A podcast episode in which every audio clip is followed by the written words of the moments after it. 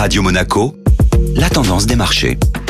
La tendance des marchés avec Société Générale Private Banking. Bonjour Florence Fate. Bonjour Benjamin. L'indice boursier parisien a battu un nouveau record hier. En effet Benjamin, le CAC 40 continue de grappiller quelques pourcents et clôture ainsi la séance d'hier à près de 6307 points. L'indice a donc progressé de plus 0,53%, dopé par la robustesse du secteur bancaire, mais aussi par de bonnes publications sur certaines valeurs. Prenons notamment le cas du grand groupe pharmaceutique Sanofi, qui après avoir confirmé une prévision de croissance de ses résultats de 15% sur le premier trimestre, gagne 2,4% sur la séance. Par ailleurs, les banques ont tiré leur épingle du jeu, boostées par la performance trimestrielle meilleure que prévue de Deutsche Bank grâce à ses activités de marché et aux introductions en bourse réalisées. Le titre s'est donc envolé de plus de 10% et a entraîné dans son sillage les autres acteurs du marché. Le groupe Société Générale se hisse ainsi au top du CAC 40 en clôturant en hausse de 3,7%, suivi par BNP Paribas et Crédit Agricole qui gagnaient respectivement 2,7 et 1,6%. La tendance des marchés était donc présentée par Florence